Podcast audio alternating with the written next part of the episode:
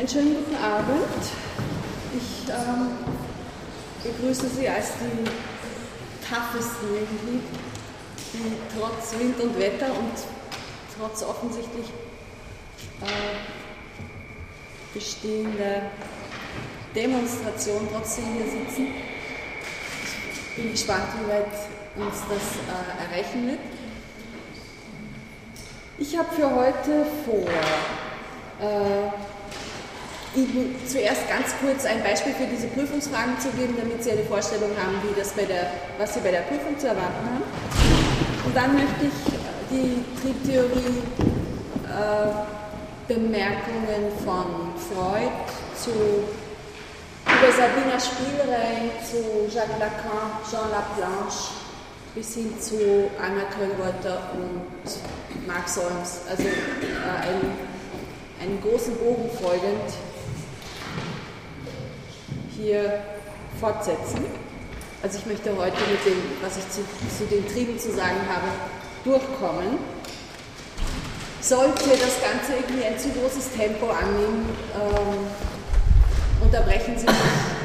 Was, was ich nicht gesagt habe, kann ich Sie auch nicht prüfen. Also Sie können auch versuchen, mit mir in ein Gespräch zu kommen und auf die Art und Weise die Sache mehr in die Tiefe als in die Breite gehen zu lassen. Ich habe Ihnen da ein Beispiel für ein, also zwei Beispiele, ein Beispiel für einen Fragetyp nach ähm,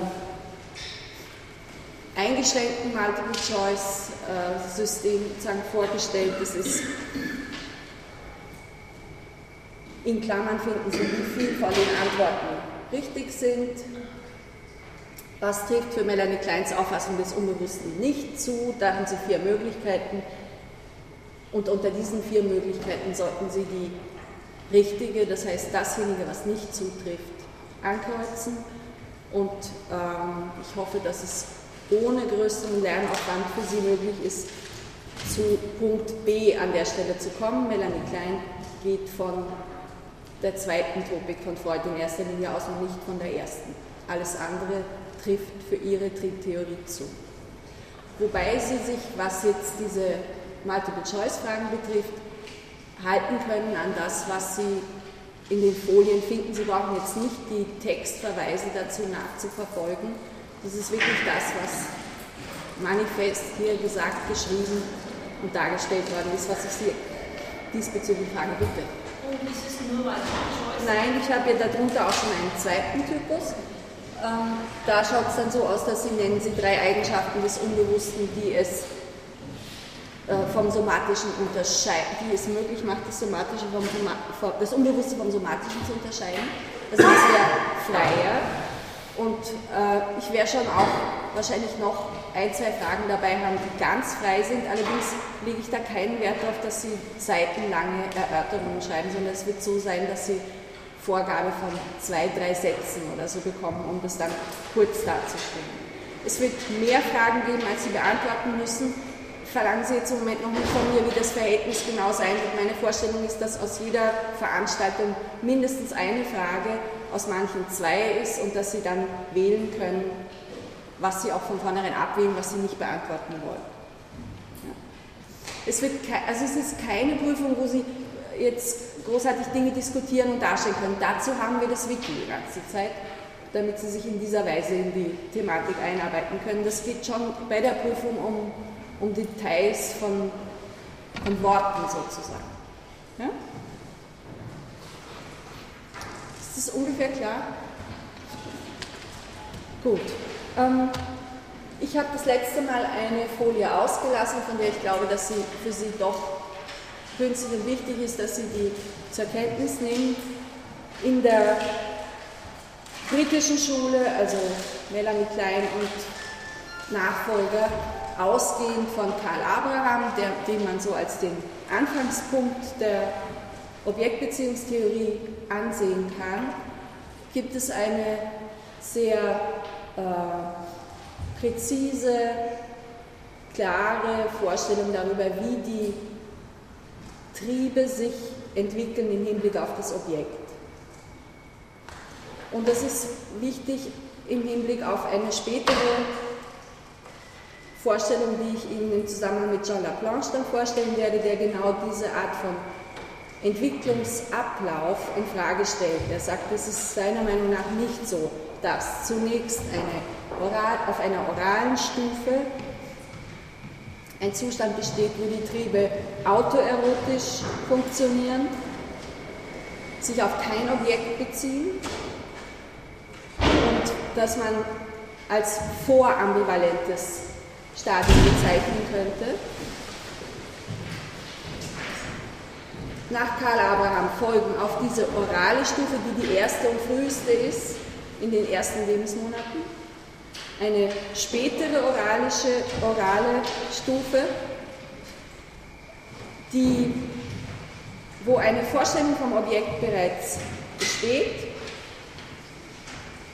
und so ein Gedanke von das Objekt verschlingen eine Rolle spielt. Das, dieses allererste Objekt, um das es geht, wäre die Brust.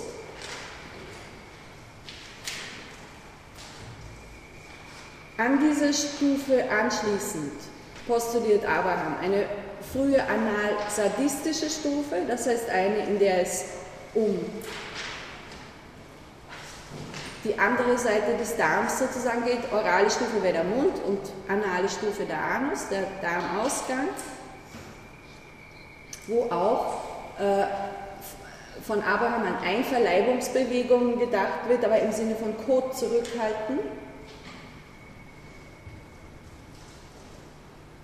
Das Objekt äh, wäre auf dieser Stufe in erster Linie durch den Kot repräsentiert, aber schon bezogen auf, genauso wie bei der Brust, bezogen auf das Liebesobjekt, auf die erste Bezugsperson, Mutter oder wer immer das ist. Daran anschließend wird ein, eine späte analsadistische Stufe angenommen, auf die eine frühe genitale, auch phallische Stufe folgt, wobei in, dieser, in der frühen genitalen phallischen Stufe äh, die Genitalien im eigentlichen Sinn noch ausgeschlossen bleiben und erst die letzte und für Klein die höchste Entwicklungsstufe der Trieborganisation wird dann als genitale Stufe mit einer Anerkennung des Objekts im vollen Sinn aufgefasst als ein nachambivalenter Zustand, also wo es keine Unklarheiten darüber gibt, was ist das Objekt, es gibt da eine, einen Bezug zum Objekt. Wobei äh, das als Organisationsstufen der Libido bezeichnet wird, wobei die Aggression aber von Anfang an mitläuft, wie Sie sehen, schon in der spätestens in der zweiten, in der späten oralen Stufe haben Sie kannibalistische Strebungen, die, nicht, die man nicht als äh, libidinös im engeren Sinn auffassen kann. Ich setze jetzt fort, dort wo wir zuletzt stehen geblieben sind im Zusammenhang mit der Aggression, mit der Aggressivität. Für Freud ist die Aggression ein, eine Schwierig stellt für ihn eine Schwierigkeit dar, sie zu integrieren in sein triebtheoretisches Konzept. Warum? Das wird sich jetzt in der Folge dann nochmal genau zeigen. Aggression kann für ihn nicht analog zur Libido gedacht werden, aber auch nicht als einfacher Gegensatz. Ich habe das letzte Mal schon gesagt, dass die Entwicklung der Aggression im Unterschied zur Entwicklung der Libido keinen zweizeitigen Ansatz hat, also nicht eine, keine Latenzphase, keine erste Entwicklungsphase bis zum sechsten Lebensjahr wie die Libido, dann eine Latenz bis zur äh, Adoleszenz, so ist es auf der libidinösen Seite, das ist aber für die Aggressivität so nicht, da gibt es keine Pause zwischendrin gleichsam. Es gibt keine biologische Notwendigkeit, so wie Freud es zumindest sich vorstellt, die aus der Selbsterhaltung resultiert auf der Seite der Aggressivität. Dann ist unklar, was als Quelle der Aggression gedacht werden soll. Erogene Zonen analog zu den Sexualtrieben. Es gibt jedenfalls, zumindest so wie wir es zu beschreiben gewöhnt sind, keinen Orgasmus der Aggression, obwohl man sich natürlich überlegen könnte, ob manche Ausbrüche auch so fassbar wären. Für Freud ist Aggression stets ein Mittel, um etwas anderes zu erreichen. Man könnte auch sagen, ist, die, äh, ist das Ziel der Aggression die Destruktion, also die Zerstörung. Da müsste man aber dann äh, überlegen, ob denn wirklich alle Aggressionen immer destruktiv sind.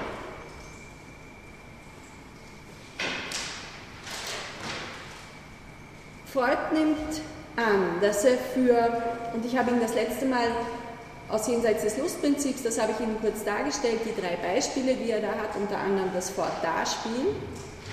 Und das, dann waren die Kriegsneurosen ein weiteres Beispiel, also Zustände von äh, aus libidinöser Sicht unerklärlichen Entwicklungen, sich, wo sich Symptome nicht wirklich für Freud erklären lassen. Und da nimmt Freud eben einen Wiederholungszwang an, der über das Lustprinzip hinausgeht. Das ist auf der vorletzten Folie, war das auch mit drauf. Und Freud fragt sich, wie das Triebhafte mit dem Wiederholungszwang zusammengedacht werden kann. Und da definiert er jetzt den Trieb auf eine andere Weise. Und das ist wichtig, weil sich da ein, einfach ein Bruch in seiner Vorstellung, wie er den Trieb fasst, zeigt. Und ich habe Ihnen das Zitat auch genau hingeschrieben. Ein Trieb wäre also ein dem belebten organischen innewohnender Drang zur Wiederherstellung eines früheren Zustandes, welchen dies Belebte unter dem Einflusse äußerer Störungskräfte aufgeben musste, eine Art von organischer Elastizität oder wenn man will, die Äußerung der Trägheit im organischen Leben. Das heißt, Freud rückt hier einen ganz anderen Aspekt in den Vordergrund. Die Triebe haben plötzlich eine konservative Aufgabe, die sollen etwas erhalten.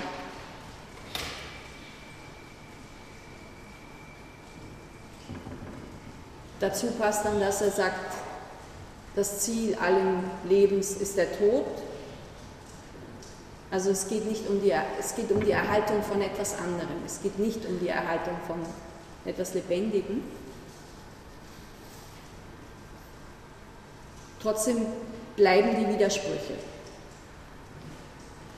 Otto Fennichel, den ich Ihnen da auch kurz zitiert habe, der in den äh, während der Kriegszeit Briefe, geheime Briefe an Mitglieder der psychoanalytischen Gesellschaft, die emigriert waren, geschrieben hat und da so eine, die psychoanalytische Theorie versucht hat, äh, konzise zusammenzufassen und von daher zu so einer Art äh, Polyhistor, zu einem Geschichtsvielschreiber äh, der Psychoanalyse geworden ist.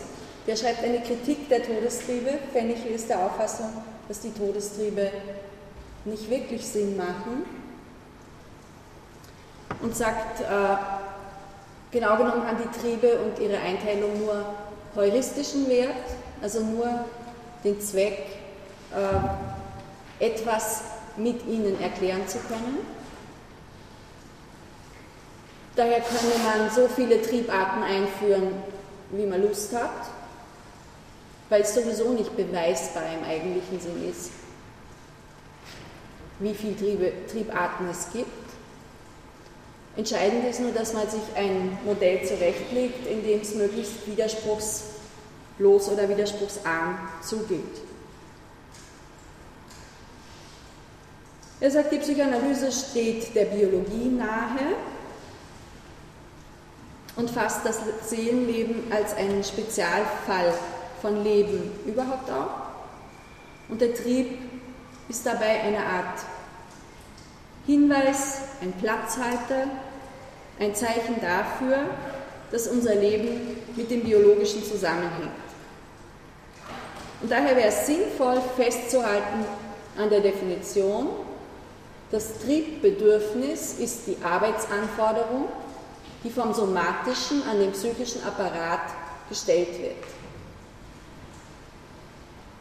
Das psychische System wird erregt, die Erregung wird abgeführt und es kommt dadurch zu einer Entspannung an der Triebquelle. Das ist das Modell, was Freud in den 1910er Jahren gehabt hat. Und Fennechl sagt jetzt für den Todestrieb gemäß Freuds späterer Definition funktioniert das nicht mehr, weil in so einer Definition wie ein Trieb wäre also ein dem belebten organischen innewohnender Drang zur Wiederherstellung eines früheren Zustandes die Gegenrichtung eigentlich eingeschlagen wird. Der Trieb steht jetzt nicht mehr für eine Erregung, sondern er steht auf einmal für eine Aufrechterhaltung einer Konstanz, die nahe irgendwie an eine Beruhigung gerät. Also das heißt, es geht sich da etwas nicht aus. Und das ist ein, eine Spannung, die die Psychoanalyse bis heute durchzieht. Es gibt nur wenige Richtungen, die die Todestriebhypothese übernommen haben. Dazu gehört einerseits Jacques Lacan, aber mit ihm auch à la Planche nicht in dem Ausmaß, also Jacques Lacan auf jeden Fall einmal und die britische Schule nach Melanie Klein auch. Sonst lehnen die meisten psychoanalytischen Richtungen den Triebdualismus als ein Gegenüber von Libido und Todestrieben ab und plädieren für eine Einheit, für eine einheitliche äh, Triebqualität im Sinne einer Libido.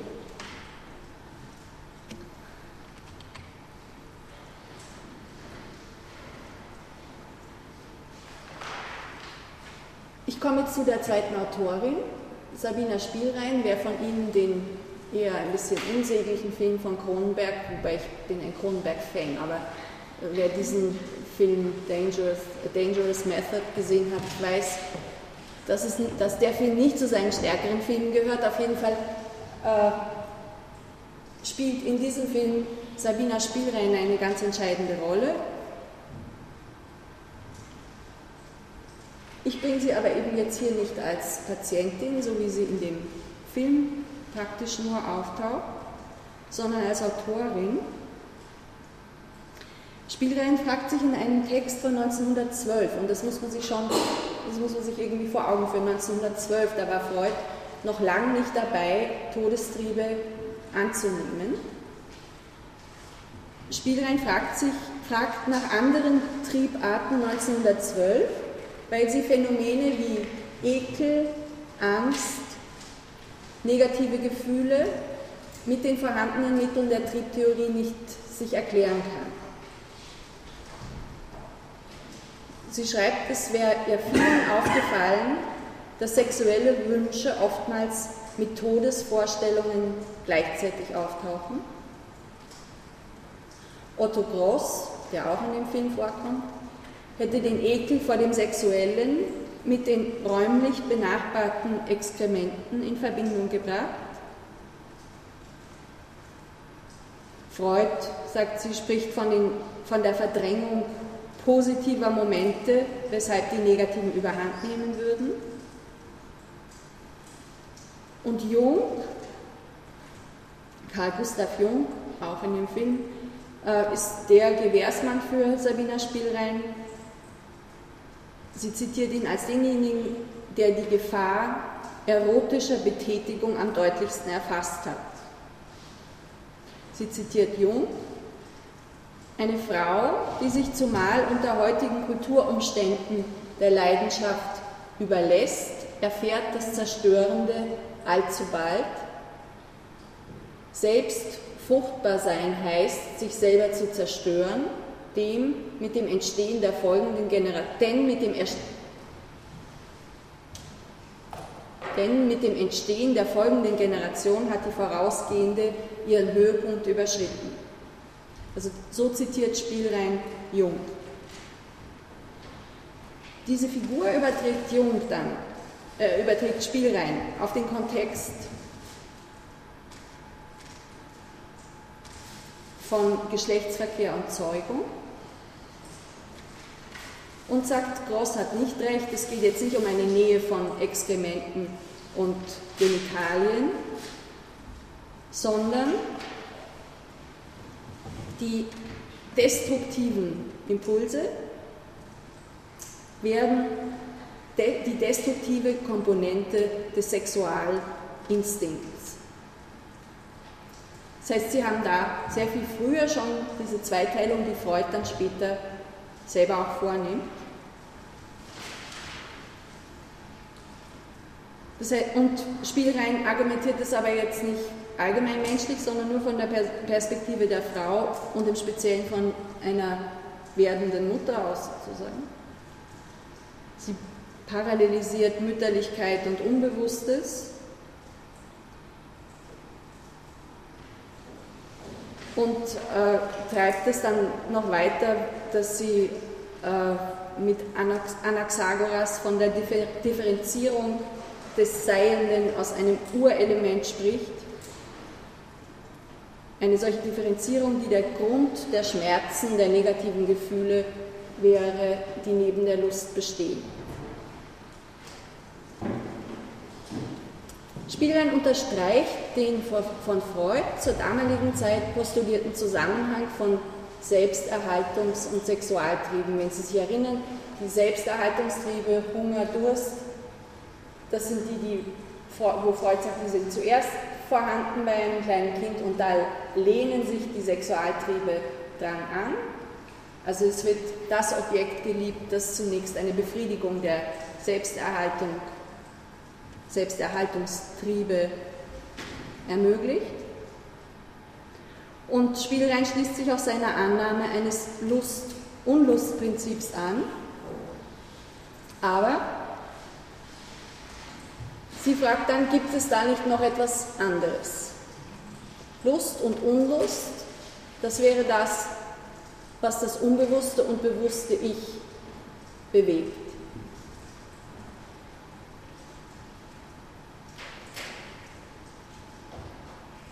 Und sie schreibt dann weiter, das habe ich Ihnen da auch zitiert, ich muss entschieden die Anschauung vertreten, dass die Ich-Psyche, auch die unbewusste, von Regungen geleitet wird, welche noch tiefer liegen und sich um unsere Gefühlsreaktionen auf die von ihnen gestellten Forderungen gar nicht kümmern.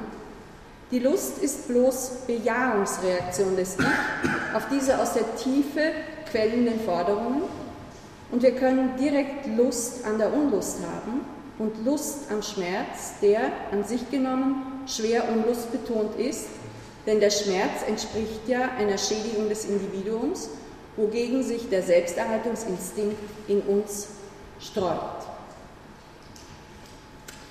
Jetzt findet diese, dieser Text von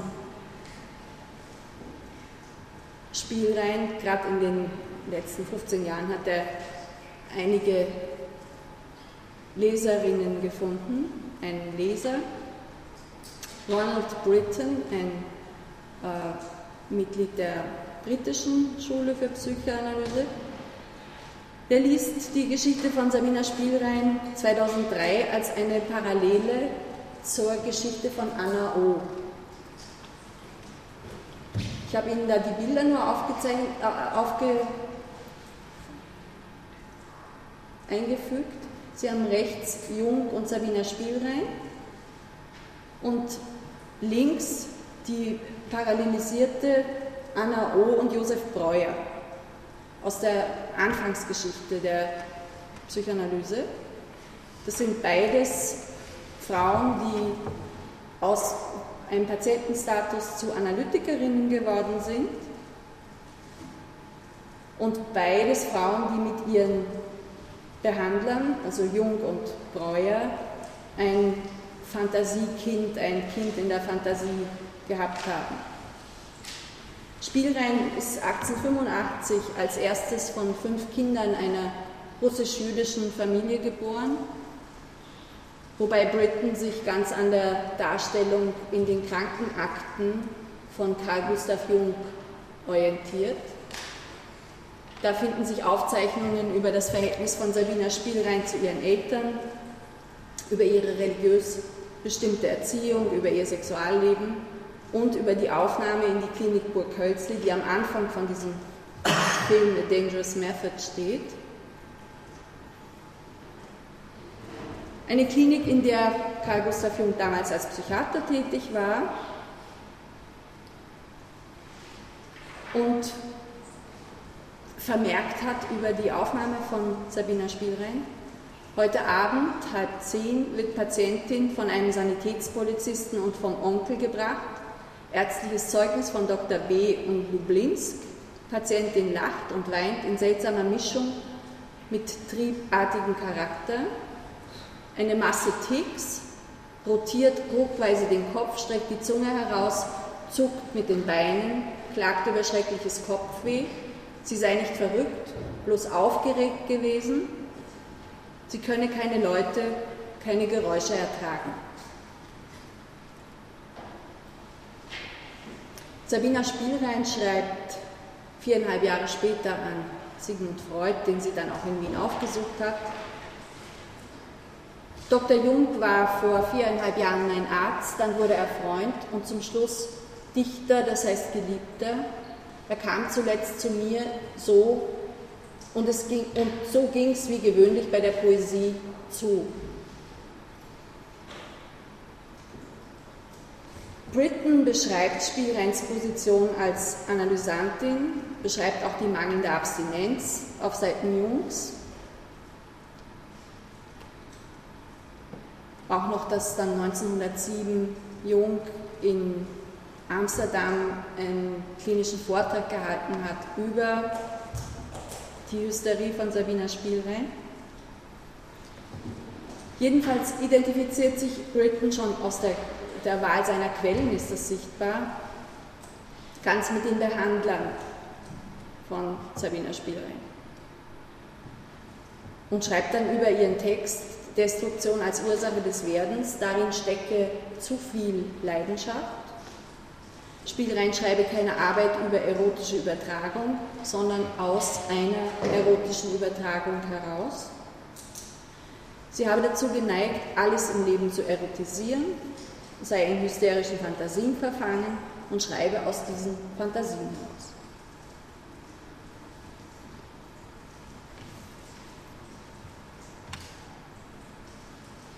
Ein zweiter Text, den ich Ihnen aus welchem Grund auch immer hier jetzt nicht genau zitiert habe, mache ich aber ein Wiki, stammt von Teresa de Lauretis, einer feministischen Theoretikerin, auch aus dem Jahr 2003.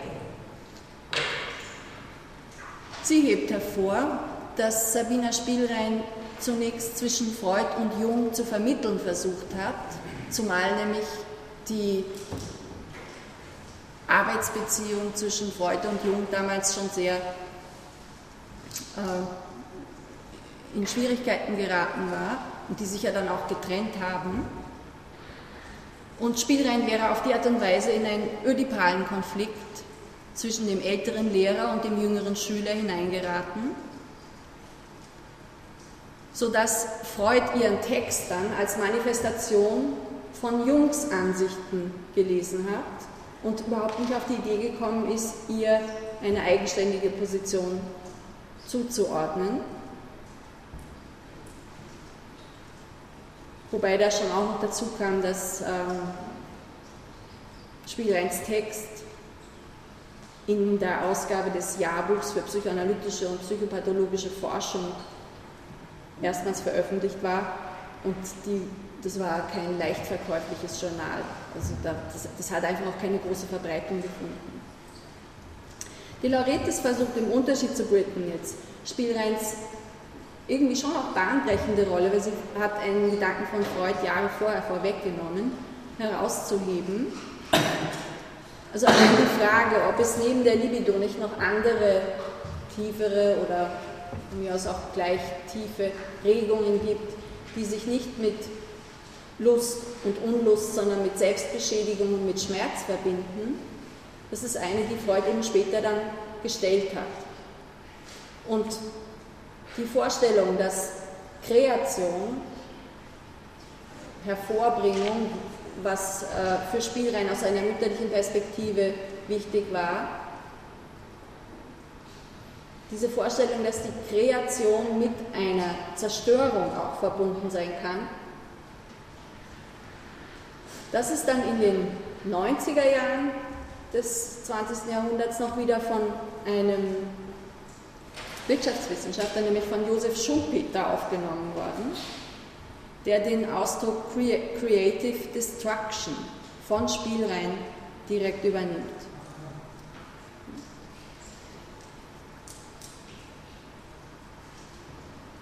Also man sieht, in dem, in, wenn man das so gegenüberstellt, und es ist ein, ein Beispiel, um Ihnen auch den, den Spaß am, am eigenen Forschen ein bisschen ähm, vorzuführen, wenn Sie zur selben psychoanalytischen Quelle zwei verschiedene spätere Texte nehmen, können Sie zu sehr unterschiedlichen Einschätzungen kommen. De Laurentiis kann man sagen, schützt im Unterschied zu Britain das Objekt ihres Interesses, kann damit kreative Elemente in den Vordergrund rücken, die einer so destruktiven Sicht, die in so etwas Diagnostischem ganz schnell drin liegt, verborgen bleiben müssen. Und De Laurentiis zeichnet in der Übernahme dieser Denkfigur einer kreativen Zerstörung durch Josef Schumpeter dann in gelungener Weise genau etwas nach, was Spielrein auch entdeckt hat.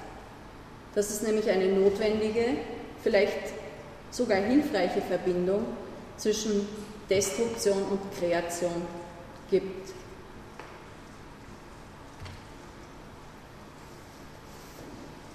Ich komme jetzt zu Jacques Lacans Überlegungen zum Trieb in der Psychoanalyse, beziehe mich da zunächst einmal auf die Sitzung 13 und 14 in den vier Grundbegriffen der Psychoanalyse, die ich Ihnen in der ersten Sitzung auch zitiert habe, genau.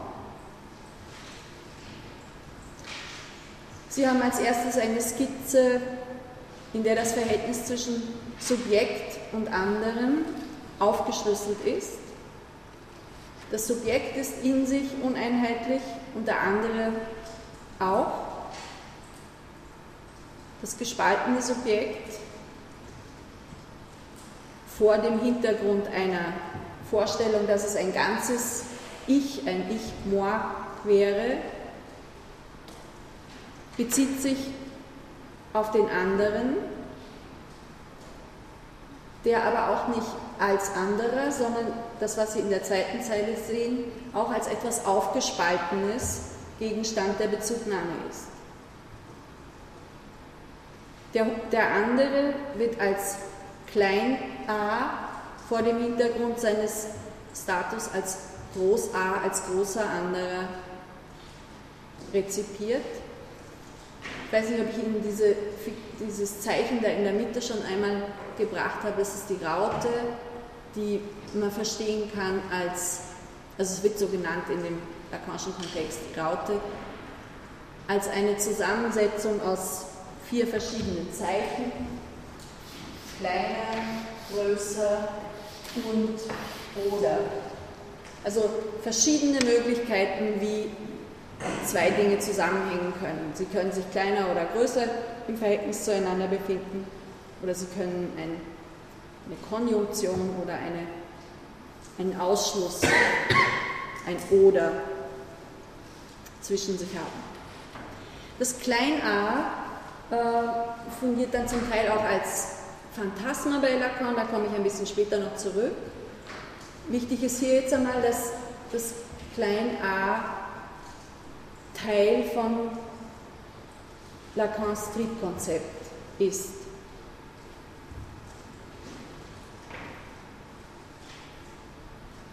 In der Vorlesung vom 6. Mai 64, das ist die 13. Sitzung, da zitiert Lacan zunächst Freud,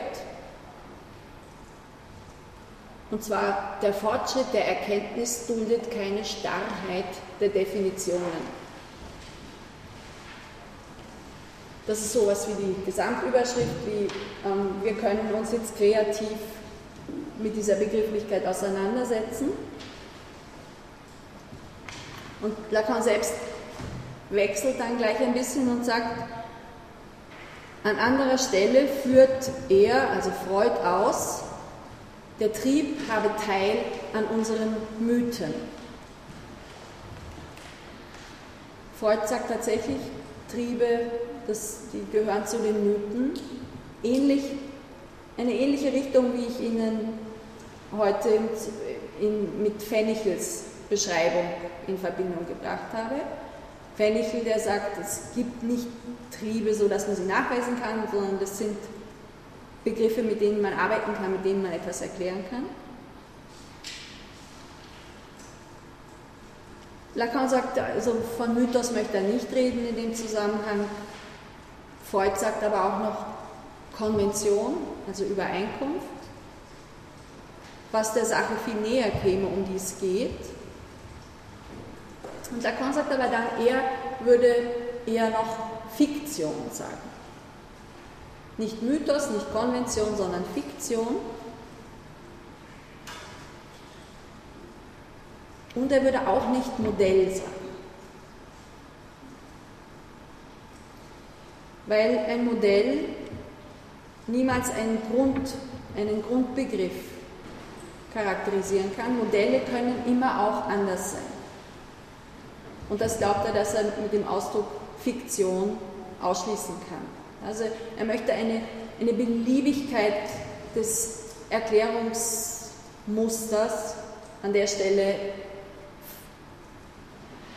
ausschließen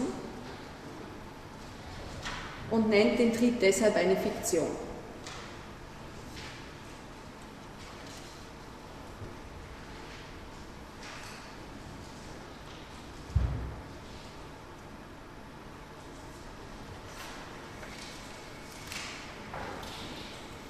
Lacan macht nicht nur da, sondern auch sonst oft äh, elliptische Bemerkungen. Elliptisch im Sinne der rhetorischen Figur der Ellipse, die eine Auslassung meint.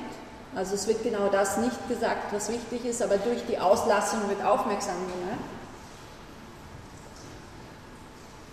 Er, er schreibt, äh, also er, er bringt keine vollständige Theorie der Triebe, sondern macht einzelne Bemerkungen. Zum Beispiel zum vierten Term, der einen Trieb ausmacht.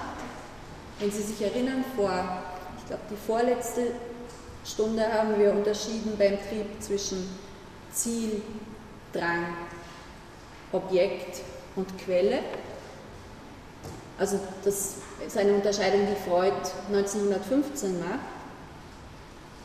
Und zur Quelle sagt Lacan hier, dass es auffallend sei, dass Freud Ränder als besonders erotogen ansehe. An den Rändern sieht Lacan am ehesten einen Zusammenhang mit der Selbsterhaltung, mit der Vitalitätssteuerung, wie er das nennt, also mit dem Somatischen.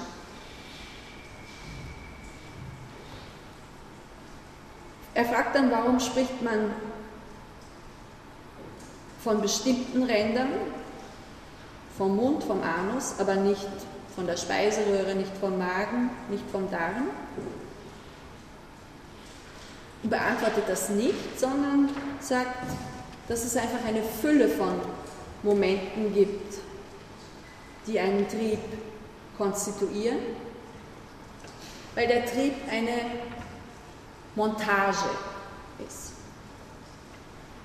Eine Montage ohne Kopf und Schwanz. Und Montage, damit bezieht er sich auf einen Begriff der Surrealisten, die verschiedene Objekte, verschiedene bildliche Elemente in Collagen zusammen montieren.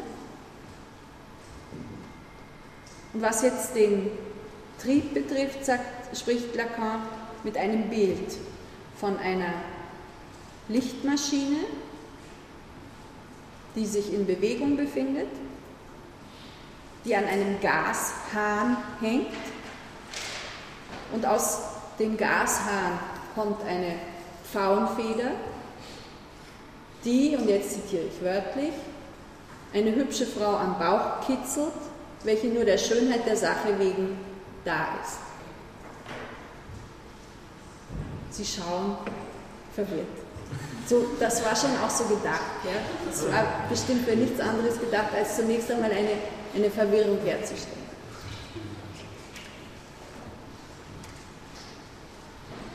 Wir können uns trotzdem fragen, worauf will er hinaus? Warum bringt er diesen Begriff der Montage? Da ist einerseits die willkürliche Mischung von verschiedenen Elementen, also nichts, was natürlich vorgegeben vorhanden ist.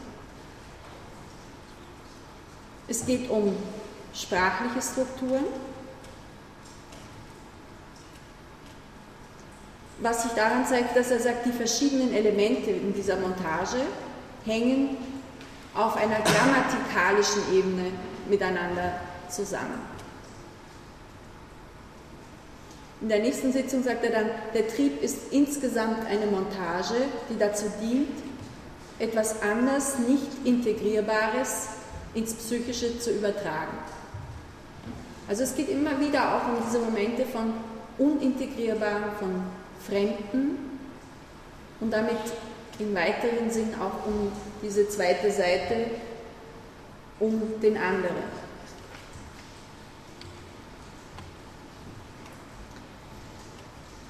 Die gesamte 14. Seminarsitzung hat Lacan mit einem Zitat von Heraklit überschrieben. Ein Zitat, von dem er findet, dass es für seinen Triebbegriff besonders passt. Dem Bogen ist der Name des Lebens gegeben, sein Werk aber ist der Tod. Das kann man auf, einer, äh, auf der Ebene vom Bogenschießen verstehen. Was aber auf jeden Fall auch gleich auffällt, ist, dass sie den Gegensatz von Leben, Lebenstrieben, Tod, Todestrieben in einem Satz zusammen haben.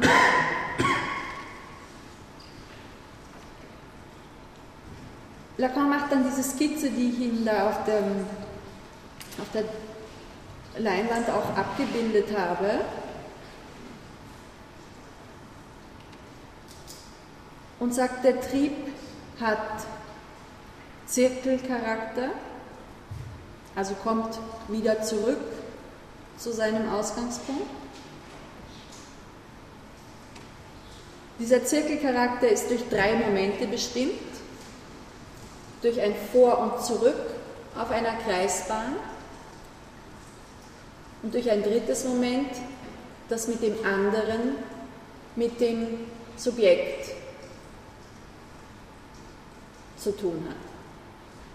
Mit dem anderen als Subjekt. Indem der Trieb seine Kreisbahn zieht, taucht auf dem Feld des anderen etwas auf.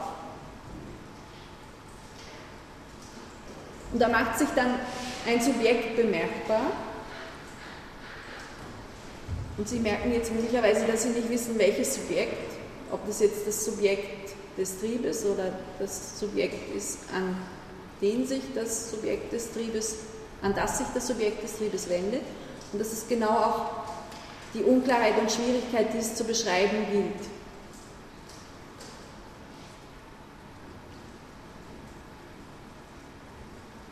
Also ein Zustand, in dem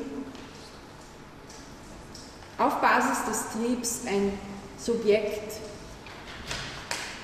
überhaupt erst zu sich kommt, entsteht. Und zwar dadurch, dass es mit einem anderen in einen Zusammenhang gerät. In einen Zusammenhang, der mit dieser Raute auch beschrieben ist.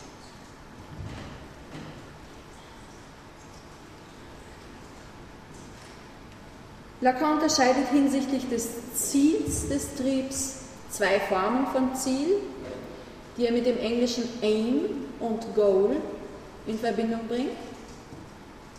Das Ziel als Aim beschreibt den Weg. Das Ziel als Goal ist erreicht, wenn der Trieb seine Kreisbahn durchlaufen hat.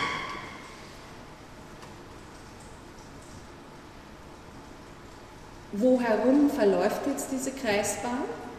Sie sehen das kleine a, während Freud vom Objekt spricht, auf das der Trieb sich bezieht, äh, spricht Lacan auch von einem Objekt, aber von einem ganz bestimmten, von einem frühen Objekt, von einem anders gearteten Objekt, von einem Objekt, das er mit dem Buchstaben klein a bezeichnet.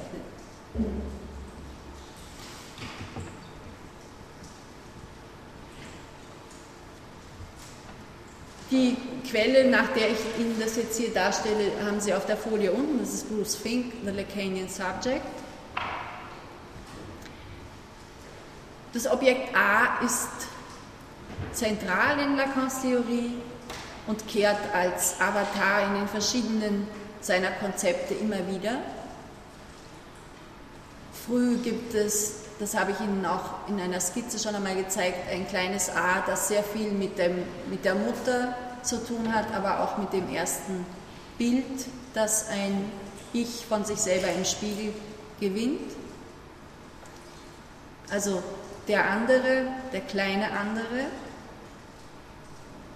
Agalma, etwas, was nicht erfassbar ist, das Freudsche Ding, das Reale, das Anormale, die Ursache des Begehrens, das Mehrgenießen, die Materialität der Sprache, das Begehren des Analytikers, die logische Konsistenz, das Begehren des großen anderen, das verlorene Objekt, all das wird irgendwann einmal im Laufe von Lacans Lehre als klein a bezeichnet.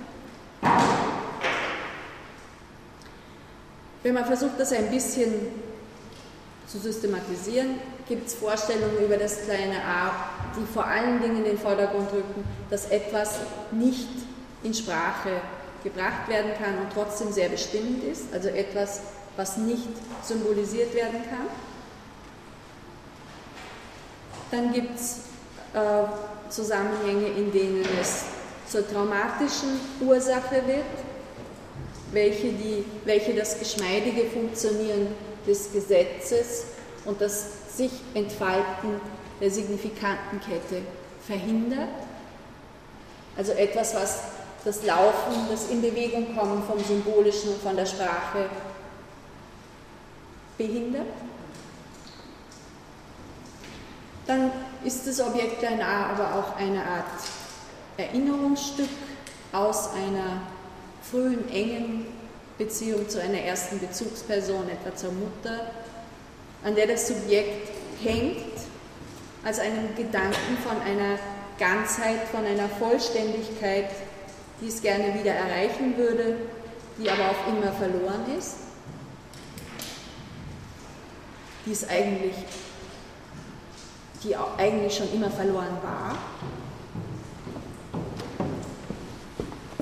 Das heißt, da geht es um etwas, was bei der Trennung von der Mutter wie als Erinnerung mitgenommen worden ist, als Erinnerung, aber auch als Objekt eines Genießens, also als ein, eine geheime Möglichkeit, doch zu einer Befriedigung zu kommen. Dann wird das Objekt A bisweilen gefasst als schicksalhafte Ursache der Existenz des Subjekts überhaupt und als eine insofern schicksalhafte Ursache, als sie auch in der Analyse dann eine wichtige Rolle spielt. Es gibt in den 60er Jahren einige Bemerkungen von Lacan, wo er sagt, man muss dieses Klein a durchwandern. Da sagt er allerdings dann Phantasma dazu. Man muss diese schicksalhafte Ursache in Worte gefasst haben, um von ihr nicht weiter abhängig zu sein. Dann spielt das Objekt klein a, das habe ich in der Vollständigkeit halber dazu gefügt, eine Rolle in den vier Diskursen. Da ist es das Produkt der Dialektisierung des Herrensignifikanten damit behellige ich Sie jetzt aber hier nicht weiter. An der Stelle in, in den vier Grundbegriffen, da spricht, wo es um die Triebe geht, da spricht Lacan davon, dass das Objekt klein a nicht der Ursprung des Oraltriebs sei.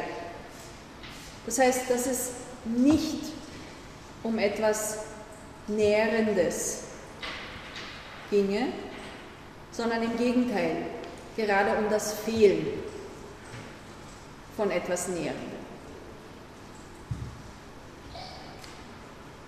Anders gesagt, es gäbe keine Nahrung, die den Hunger, um den es in diesem Sinne da geht, jemals stillen könnte. Denn die pure Befriedigung von Appetit, der niedrige Blutzucker, der uns wahrnehmen lässt, dass wir etwas essen sollten, diese biologischen Faktoren sind nicht zu verwechseln mit dem, wie sie psychisch repräsentiert werden, als ein Hunger nach dem anderen, nach einem anderen, nach dessen oder deren Anwesenheit, Aufmerksamkeit und im weiteren Sinn dann auch Begehren. Dieser andere psychische Hunger ist per Definition unstillbar und wird als solches in dieser Figur des Objekt klein a auch noch einmal gefasst.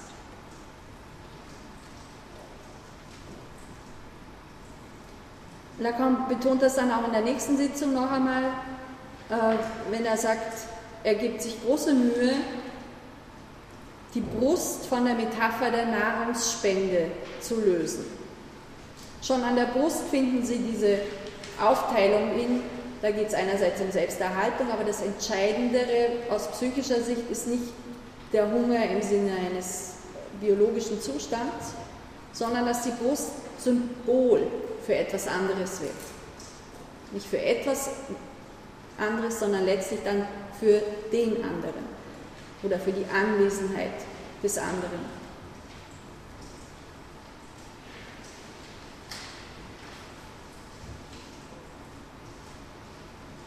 Als Objekt verbindet sich für das Subjekt mit der Brust die Forderung nach etwas von ihm Getränkten, das gleichwohl auch als zugehörig begriffen werden kann.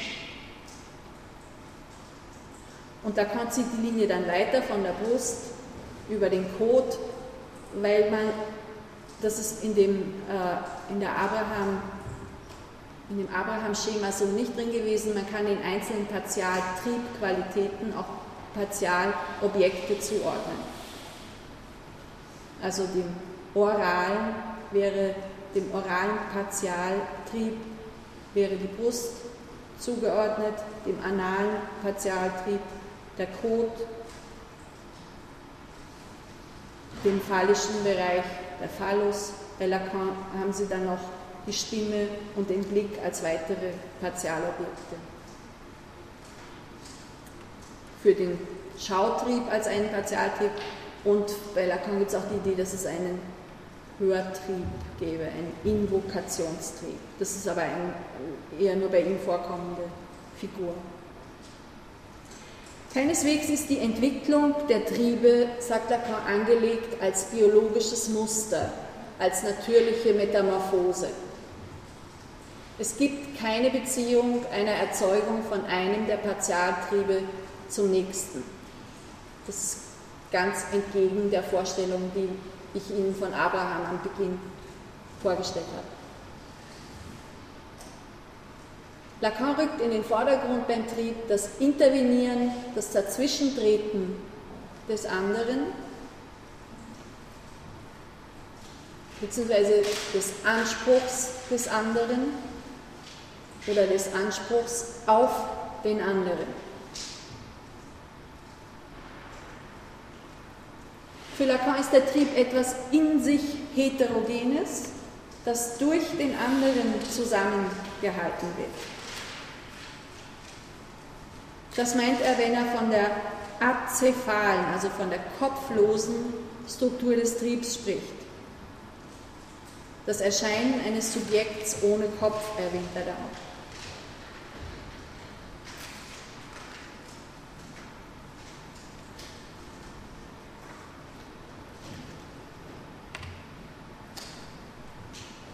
In der 15. Sitzung, die den Titel trägt Von der Liebe zur Libido, entfaltet Lacan dann seine Theorie zur Libido, die eine schon irgendwie kreative Lektüre Freuds beinhaltet.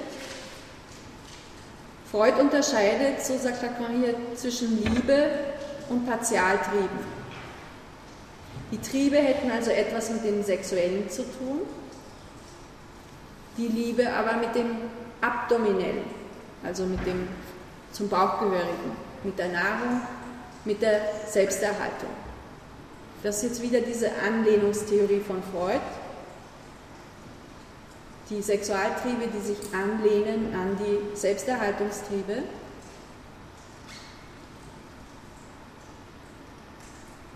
Wobei das Überraschende wohl ist, dass Lacan das äh, Abdominelle hier mit der Liebe in Verbindung bringt. Das ist aber etwas, was sich durchzieht bei ihm, dass er die Liebe nicht als etwas Symbolisches denkt, sondern als etwas Imaginäres als etwas Frühes, wo sozusagen eine innere Unabhängigkeit vom Objekt, die ein symbolisches Objekt kennzeichnet, nicht gedacht werden kann. Also wenn man so will, hat Lacan eine sehr pejorative Vorstellung von Liebe.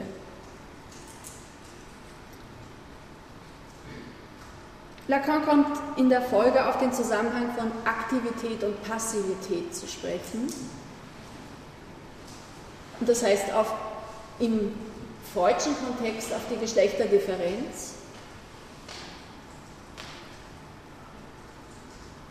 Im Verhältnis der Geschlechter geht es um unterschiedliche Formen des Aufeinanderbezogenseins. Und Lacan sagt auch da gleich wieder, Liebesverhältnisse hätten es so an sich, dass sie meistens narzisstisch wären. Das heißt, es wird eine Anerkennung durch den anderen angestrebt, im Rahmen derer dem anderen keinerlei Transzendenz, keine Existenz außerhalb psychisch zugestanden wird. Also es, Lacan ist der Auffassung, dass in der Liebe nichts den anderen als radikal anderen, als anderen als solchen repräsentiert.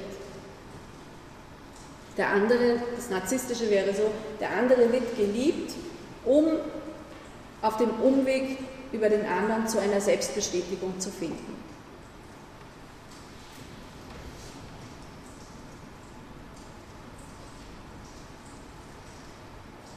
Wobei äh, es kommt dann ein Exkurs über den Masochismus, den ich Ihnen an dieser Stelle erspare, weil der ganze Umweg über den Masochismus, der eine große Rolle spielt für Freuds Theorieentwicklung, das wird uns aber zu viel in dem Zusammenhang.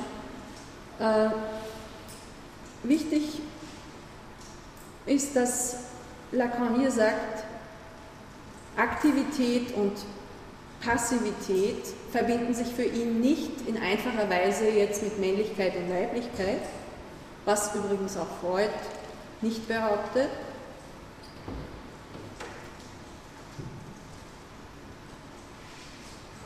Wobei sich dann die Frage, für Lacan die Frage stellt, okay, wenn es nicht aktiv und passiv ist, wie kann man weiblich-männlich gut differenzieren? Und er bringt wie an anderer Stelle auch, den Begriff der Maskerade herein.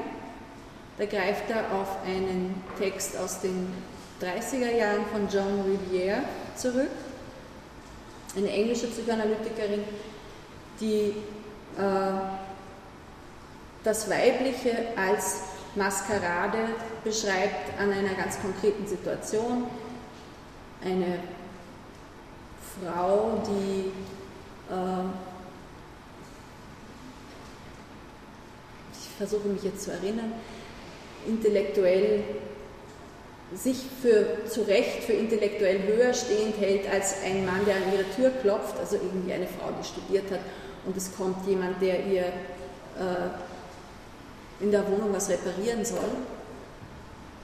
Und die Frau stellt sich aber äh, als wesentlich einfältiger und äh, weniger äh, verständig, als sie es eigentlich ist. Sie setzt eine Maske auf, spielt ein spielt ein Spiel der Passivität und der Unterlegenheit. So ist die Maskerade bei Rivière eingeführt. Und für Lacan übernimmt das. Lacan sagt, ähm,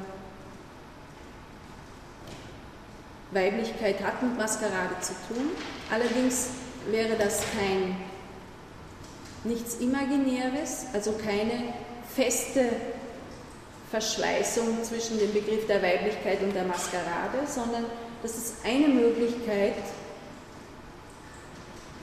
für Weiblichkeit im Symbolischen aufzutauchen. Das hat zu tun damit, dass Lacan der Auffassung ist, dass das weibliche Geschlecht im Symbolischen nicht repräsentiert werden kann, was ich Ihnen jetzt, was ich nicht glaube und was ich an dieser Stelle aber auch jetzt nicht weiter erkläre weil uns das von der Triebfrage ablenken würde. In dem Text über die vier Grundbegriffe entwickelt Lacan jetzt einen eigenen Gedanken, das hat mit Freud so direkt nichts mehr zu tun, über die Libido und schlägt vor, die Libido als ein Organ anzusehen, als Teil des Organismus und Organ als Instrument. Und dieses Organ beschreibt er als eine Lamelle und nennt sie eine Omelette. Wobei er dieses Omelette äh, mit H am Beginn schreibt. Und das schreibt man auf Französisch nicht mit H am Anfang, sondern auch im Französischen ist Omelette mit einem O zuerst geschrieben. Und indem er da aber das H davor setzt, ein Neologismus, bringt er einen Bezug zum Menschen um herein und versucht mit diesem Vergleich die Libido als etwas Amöbenartiges zu beschreiben, als etwas, was teilbar ist, ohne dabei reduziert zu werden, etwas, was stets läuft. Er sagt, die Libido ist reiner Lebensinstinkt, unzerstörbar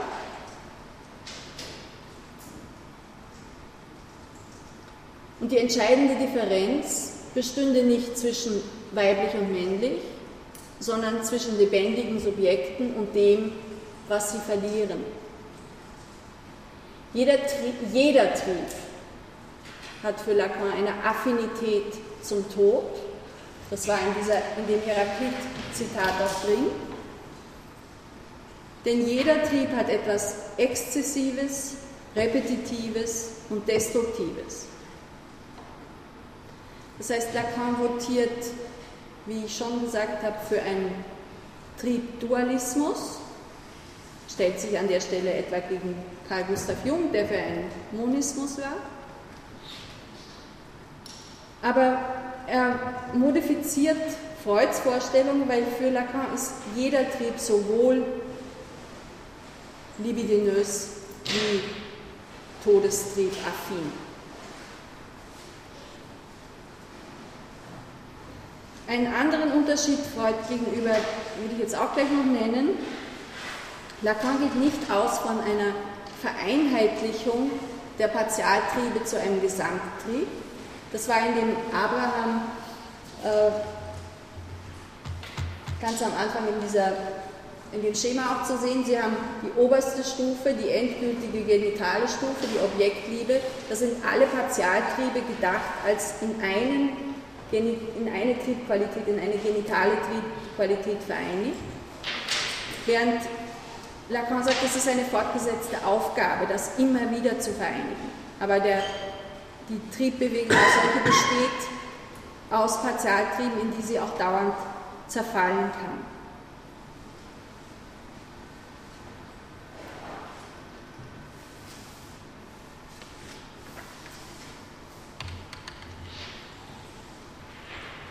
1965,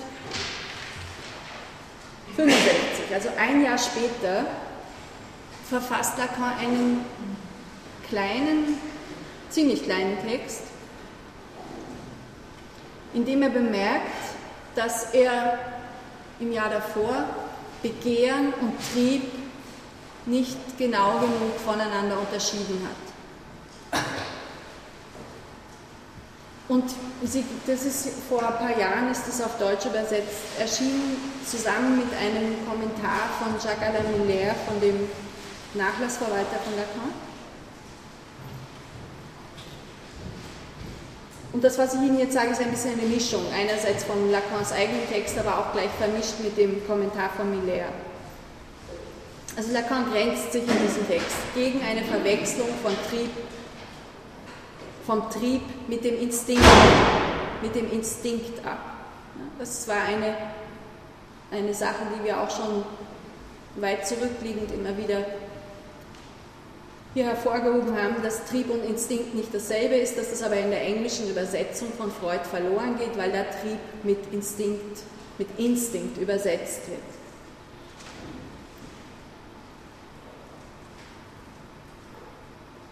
Wobei diese zweite Unterscheidung, die Lacan jetzt hier einführt, dass Trieb nämlich von Begehren zu unterscheiden ist, eine Unterscheidung ist, die er selber etwa in der Bedeutung des Phallus einige Jahre vorher nicht gemacht hat. Lacan sagt, Freud versteht unter dem Trieb das männliche Begehren und das sei der Grund, warum es unmöglich ist, den Trieb mit dem Instinkt zu verwechseln.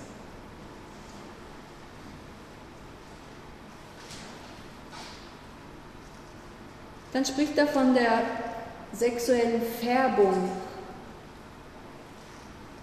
der Libido, die für Freud wichtig war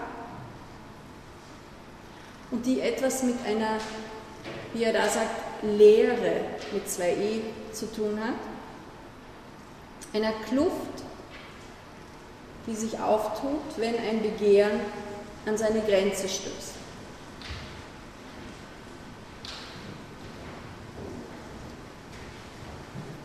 Hinter der Grenze, sagt er, tut sich das Feld der Praxis auf, das sich durch Unmöglichkeit auszeichnet.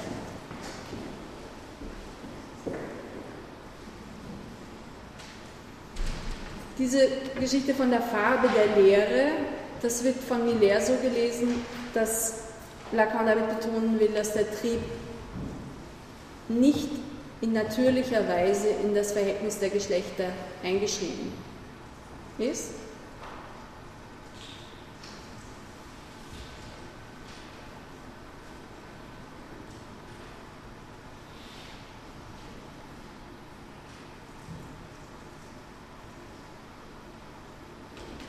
Ich überlege jetzt, was ich Ihnen noch zumuten möchte, um Sie nicht gänzlich irgendwie zu ähm, irritieren. Ähm,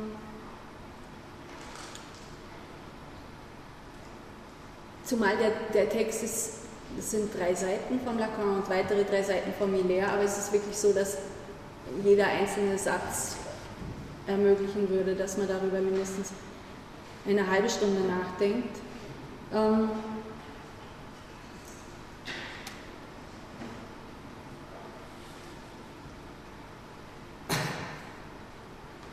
Diese Kluft, die schreibt Lacan als Minus Phi.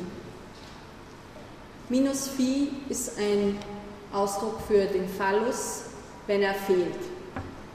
Also griechisches Phi und ein Minus davor bedeutet, es geht um den Phallus, aber der Phallus ist nicht verfügbar.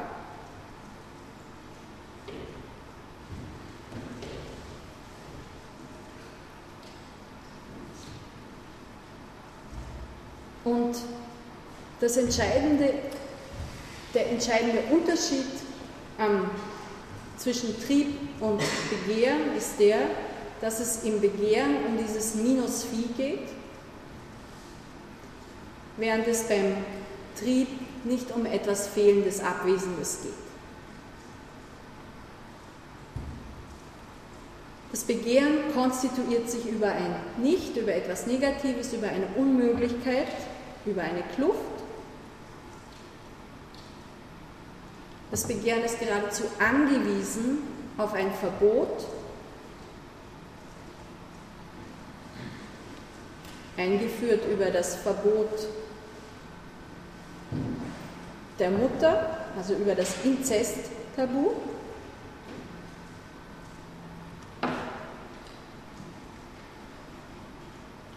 Weshalb Lacan die Mutter stellenweise als Metapher für den verbotenen Signifikanten des Genießens bezeichnet. Und das Genießen gehört auf die andere Seite, das gehört auf die Seite des Triebs.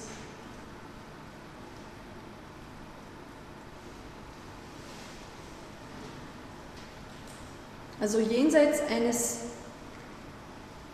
eines Punktes,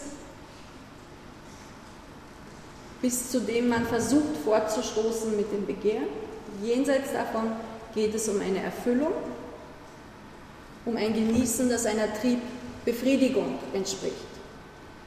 Der Trieb ist nicht geknüpft an ein Verbot, das ist nur das Begehren. Der Trieb kennt kein Verbot, er folgt, Zitat, er folgt seinem eigenen Hang und gelangt immer zur Befriedigung.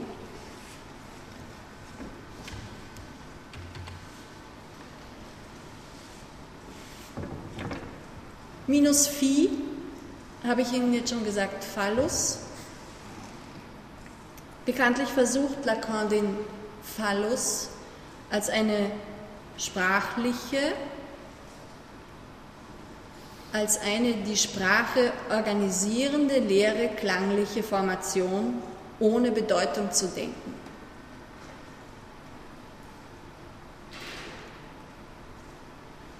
Wobei das sehr schwer ist, ein Wort ohne Bedeutung zu denken und zu ertragen, dass es etwas gibt, was keine Bedeutung hat.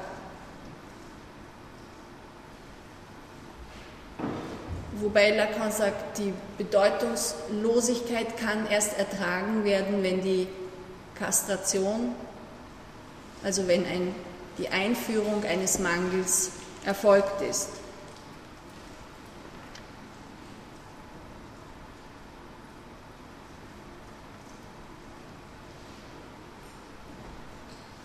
Der Phallus spielt in, diesen, in dieser Zeit 19 64, 65 noch eine relativ große Rolle bei Lacan. Das ändert sich Ende der 60er Jahre. In einem Seminar 1969 gibt es ganz explizit eine Stelle, wo er den Phallus als eine falsche Lösung bezeichnet. Miller, der Schwiegersohn, sagt, äh, Lacan würde irgendwie die Lust und den Spaß ver verlieren daran, den Primat des Phallus aufbiegen und brechen zu verteidigen. Stattdessen, ich meine, da, da, hängt natürlich sehr viel dran, ja, weil die Theorie sich lange Zeit um den Phallus, übersetzt auf Freud jetzt um Penisneid, Penismangel, sich darum organisiert. Und in dem Moment, wo man dieses Zentrum der theoretischen Organisation preisgibt, müssen sehr viele andere Begriffe neu gefasst werden, unter anderem die Kastration, die dann äh, nach, diesem, nach dem Aufgeben des Phallus für Lacan zu einem Rätsel wird, dem sich ein Subjekt nicht aussetzen möchte. Also da geht es dann nicht mehr darum, könnte man sagen, bestimmte Körperformationen mit Bedeutung zu belegen, sondern überhaupt mit der Tatsache zurechtzukommen, was ein Körper ist, was Erregung eines Körpers bedeutet, wo die Erregung sich festmachen lässt.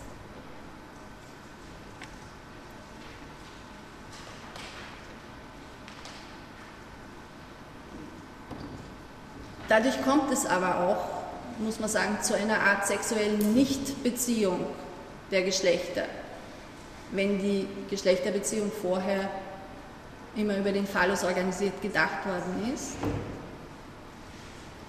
Auf der signifikanten Ebene fehlen nämlich dann jegliche Signifikanten, um die Beziehung der Geschlechter zu fassen, um das symbolisieren zu können. Der Phallus kann auch später bei Lacan noch, eintreten für diesen fehlenden Signifikanten, um männlich und weiblich zu beschreiben, um die Verhältnisse, um sexuelle Verhältnisse zu beschreiben, aber nicht nur sexuelle, sondern darüber hinausgehend sämtliche symbolischen Verhältnisse. Er kann dafür verwendet werden, der Phallus, aber er muss nicht mehr. Es können auch andere Signifikanten leisten. Und es gibt dann äh, Überlegungen von Lacan, ob der Phallus nicht genauso eine, ein Versuch ist, sich mit der Unklarheit, mit der Ausgeliefertheit an Erregung nicht auseinandersetzen zu wollen. Also der Phallus wird ihm dann später zu einer Art Abwehrformation.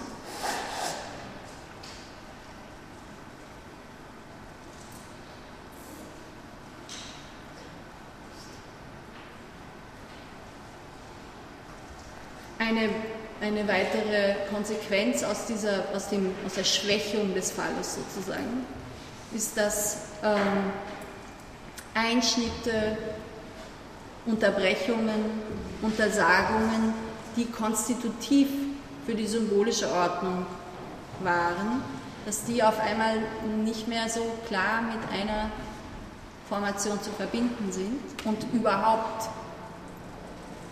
viel schwächer werden.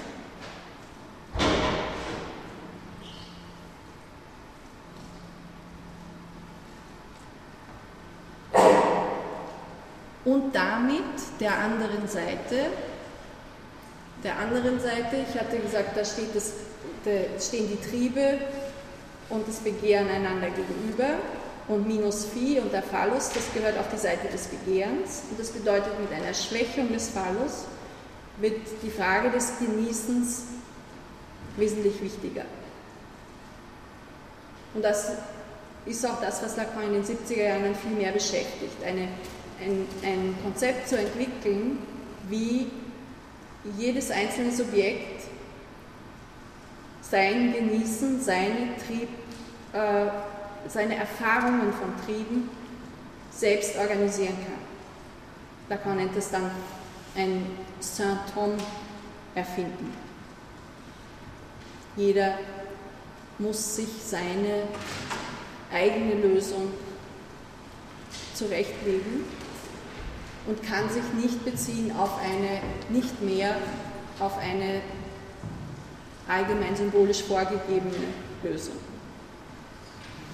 Das sind, ähm, sind schon sehr große Theorieentwürfe und man kann sich fragen, ob damit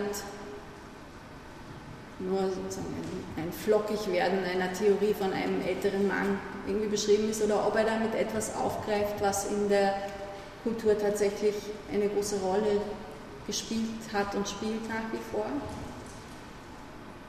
Dass die Funktion des Vaters und mit der Funktion des Vaters des Phallus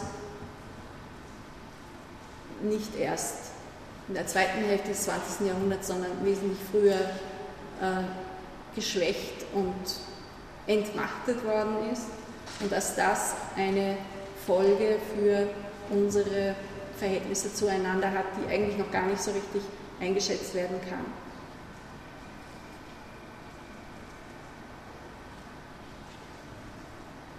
So kann man es lesen. Man kann aber man kann auch sagen, äh, die Vorstellung eines großen anderen war immer schon eine psychische Formation. Es hat nicht mehr und nicht weniger Väter gegeben, zwangsläufig, als äh, jetzt, äh, früher als jetzt. Und die äußeren Veränderungen müssen nicht unbedingt so direkt auf ein auf einen riesigen kulturellen Wandel übertragen werden. Es kommt darauf an, ob man, sich, ob man die Figuren, mit, mit denen Lacan hier arbeitet, ob man die direkt auf, ein, auf kulturelle Phänomene anwendet oder ob man sagt, das sind psychische Formationen, die sich unter Umständen auch äh, sowie wünschend an eine Realität richten.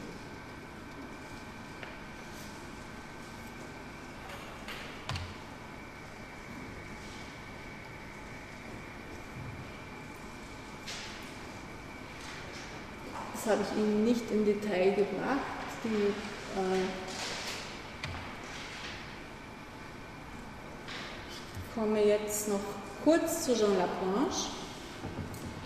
Ich hatte Ihnen den, über den haben wir ja schon mindestens eine Einheit auch mehr gesprochen, äh, der versucht, irgendwie eine Amalgamierung von dem, was er bei Freud findet, mit dem, was er bei Lacan findet. In seiner Arbeit Trieb und Instinkt, die Sie im Netz auch nachlesen können, ich werde Ihnen den Link dazu aufschreiben, hat Laplanche eine eigene Lesart der freudschen Überlegungen zum Trieb vorgelegt und setzt dabei bei der Unterscheidung von Trieb und Instinkt an und sagt, Lacan irrt sich. Es wäre nämlich nicht so, wie Lacan sagt, dass der Instinkt bei Freud so eine geringe Rolle gespielt hat. Auch Freud hat Instinkt von Trieb unterschieden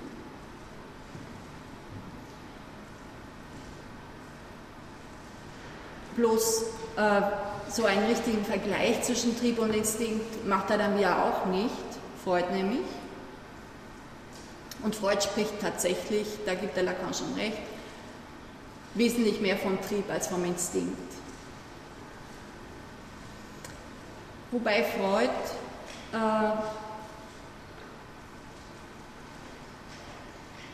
nein, das, die Details erspare ich Ihnen.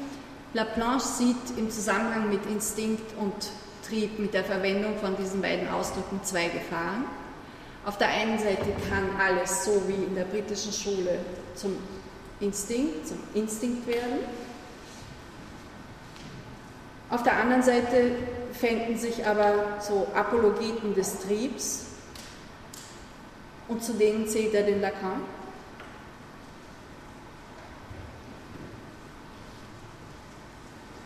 Die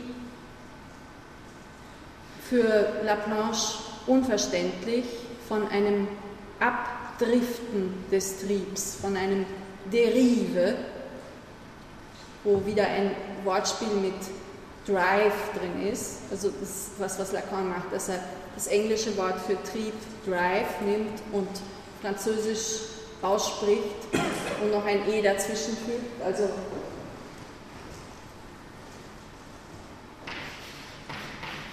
Drive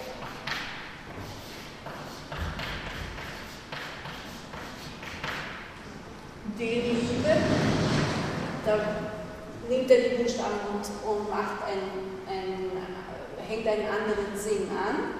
Das Abdriften des Triebs, das findet Laplanche vollständig unverständlich.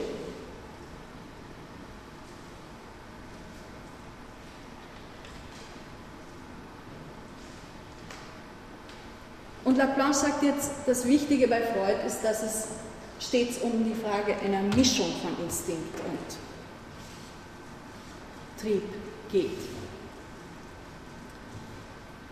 Er definiert den Instinkt als ein hierarchisch, einen hierarchisch organisierten Mechanismus, der, sobald er bestimmten einsetzenden, auslösenden und steuernden Erregungen sowohl inneren wie auch äußeren Ursprungs ausgesetzt ist, auf diese Erregungen mit koordinierten Bewegungen antwortet, die zum Überleben des Individuums oder der Gattung beitragen. Wichtig ist dabei, dass es sich um ererbte Muster handelt. Die Heredität ist wichtig. Dass es sich um fixierte Muster handelt, und dass es um Anspannung und dauerhafte Entspannung geht. Und Laplanche sagt jetzt, äh, der Trieb im Unterschied zum Instinkt passt sich nicht an und ist vor allen Dingen nicht erblich.